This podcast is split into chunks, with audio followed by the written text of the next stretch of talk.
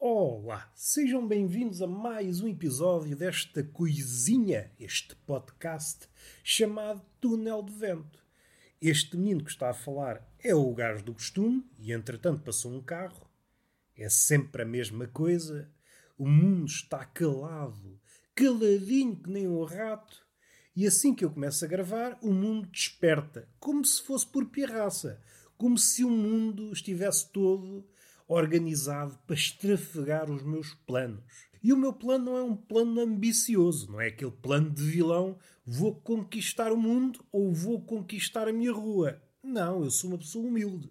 Eu apenas pretendo efetuar o episódio. Eu acho que é uma proeza humilde, de pessoa modesta. De pessoa modesta que faz falta ao mundo. Faz falta pessoas como eu porque eu sou singular. Enverdei por um caminho que não queria é aquele modesto que já está de peito cheio, alguém que é modesto e recebe um elogio, é pá, não há modestos como tu. E a pessoa começa a inchar, a inchar e rompe o casulo da modéstia. Ao rasgar o casulo da modéstia, sai uma borboleta do alarde, uma borboleta narcísica.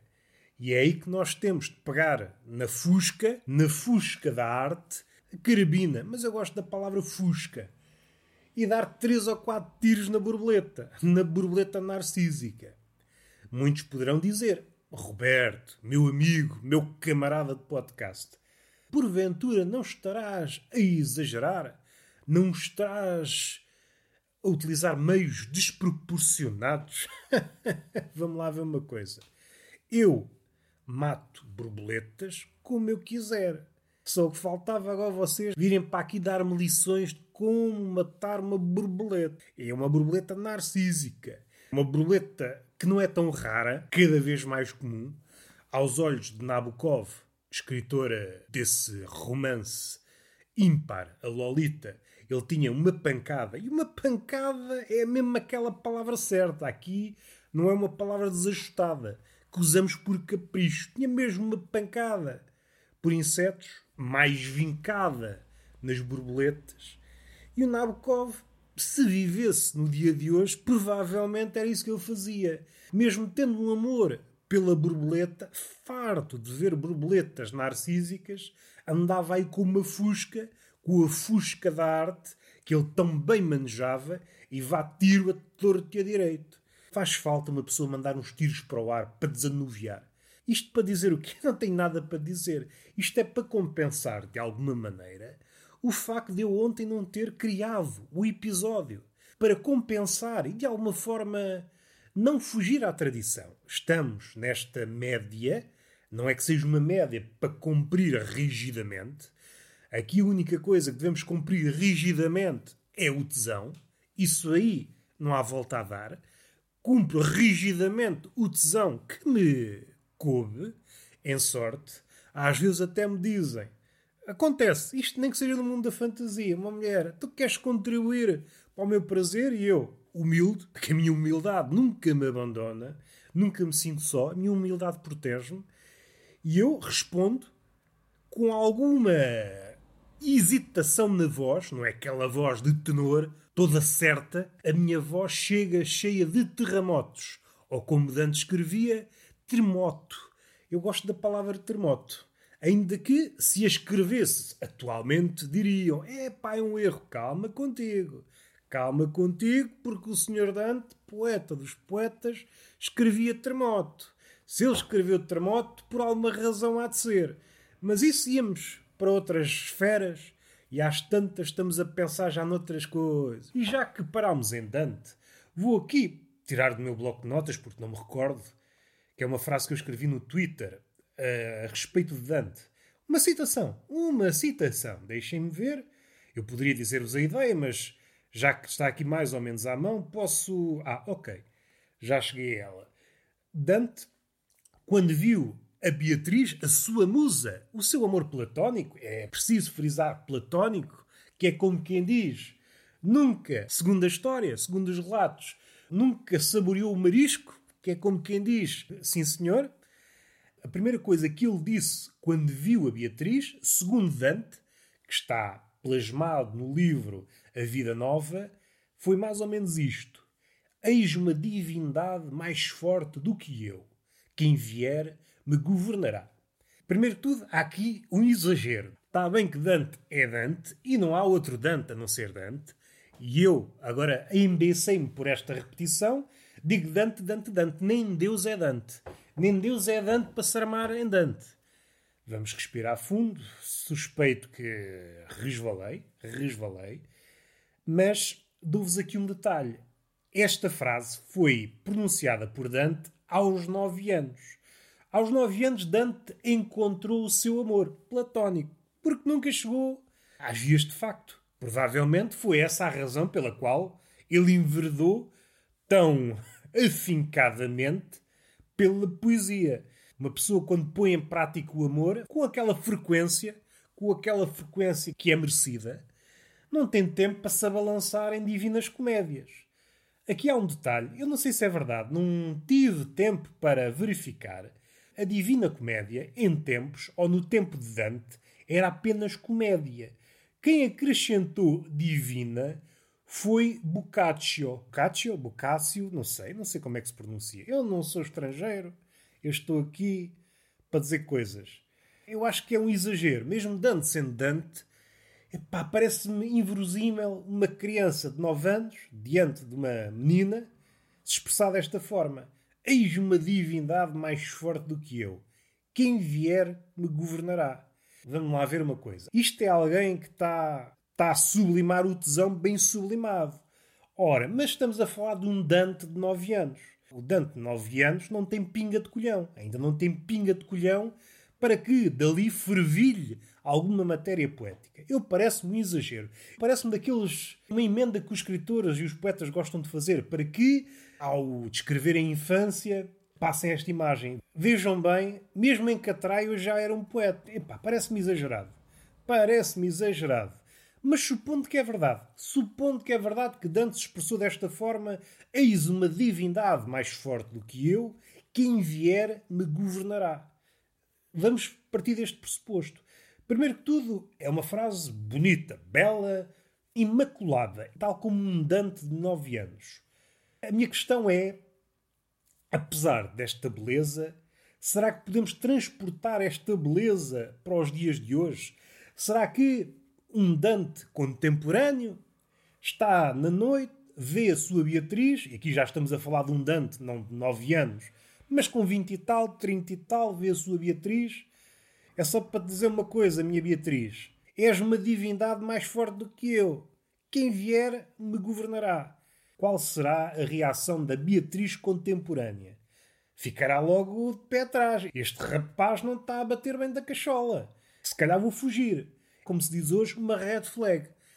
E isso é compreensível, é expectável que aconteça, por outro lado, é triste. É triste perceber que a poesia perdeu o seu prestígio. Mas vamos voltar atrás. Apesar de ser uma frase bonita, não surtiu o efeito. Não surtiu o efeito e é aí que a gente vai tocar. Repesquei vários dados biográficos. Então, não é. Então, não é. Ainda hoje, ainda hoje, vejam bem como as pessoas são falsas. Se diz as mulheres apreciam poesia. Ah, escreveu-me um poema, levou-me para a cama, graças àquele soneto tive de escancarar as pernas. Isto é o que se diz, depois na prática acontece outra coisa. Acontece outra coisa. Diz que as mulheres valorizam muito o poema, dá uma imagem bonita do homem. Primeiro vamos perceber se o homem não está a lançar engodo. Vamos partir do pressuposto que o homem está a ser sincero no seu soneto. Vamos supor que o soneto não oculta a agenda de uma picha. Fui totalmente gratuito, mas tinha de ser. Tinha de ser. Estou no século XXI, tenho de aproveitar as possibilidades do século XXI, que é dizer isto a toda a brida, não andar aqui a metáforas. Eu acho que Dante dá-nos a resposta a isto tudo. A poesia, mesmo no que toca a engate, não tem valor nenhum. Não tem valor nenhum. Eu já disse isto algumas vezes e as mulheres, não, não, as mulheres ainda valorizam poesia.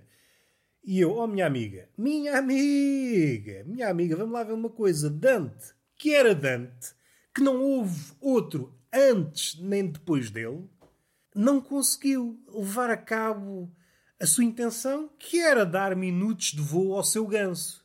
Não conseguiu.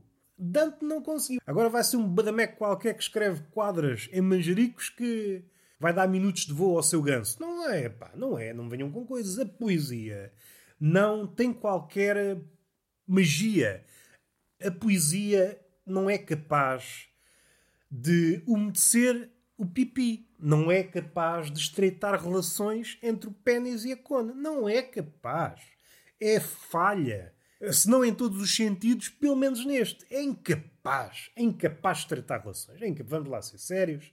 Uma vez na vida. Que é para a gente não se chatear. Que é para a gente não se chatear. Não venham com essas cantigas. Ah, eu gosto de poemas. Gosto quando ele me escreve poemas. Isso aproxima-nos aproxima o caralhinho que vos foda, pá.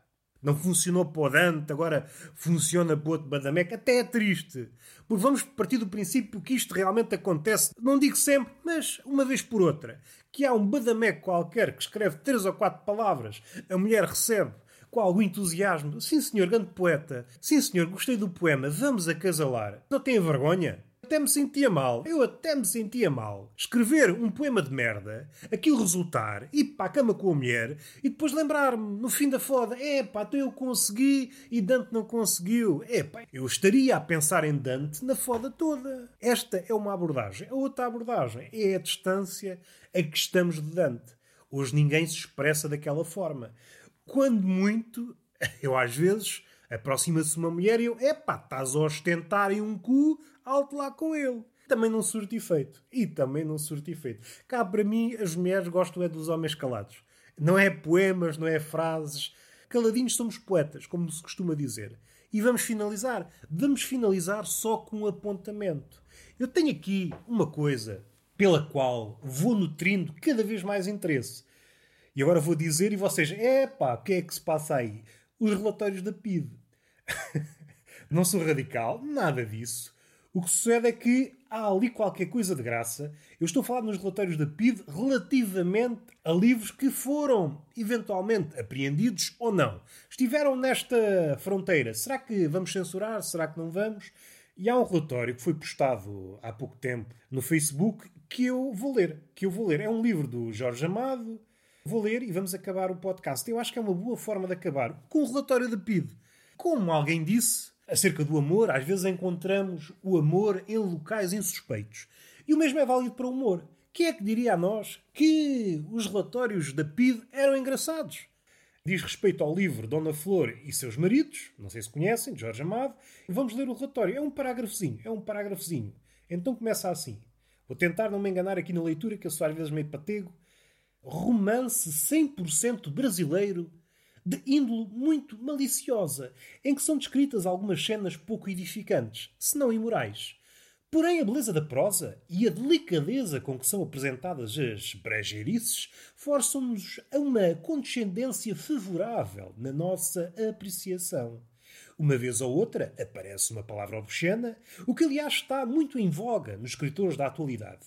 Atendendo à categoria literária do autor e ao facto de o livro ser volumoso e caro, o que de certo modo só o torna acessível a adultos e não a todos, proponho que este livro seja autorizado. Epá, para já tem que algo de engraçado. A qualidade da prosa. A qualidade da prosa. Do censor. A qualidade da prosa do censor. E depois, o julgamento. Ok, há a isso, sim senhor, mas atendendo à qualidade do autor, este autor sabe, sabe falar de brejer isso. Não é um brejer qualquer. Aqui há pepitas de buçalidade. E é assim que nós devemos encarar a vida. Não é como aqueles censores ceguetas do Twitter. São piores que os da PIDE. Ah, não é censura, não. Calma, vocês são piores. São piores. Está aqui o exemplo que a PIDE. Vocês não têm critério. Vocês é tudo deito. Vocês são uma merda. E além disso, escrevem pior como censor da PID. Isso é triste, pá. É triste para caraças. Vamos respirar fundo e está feito o podcast. Beijinho na boca, palmada pedagógica numa das nádegas e até à próxima.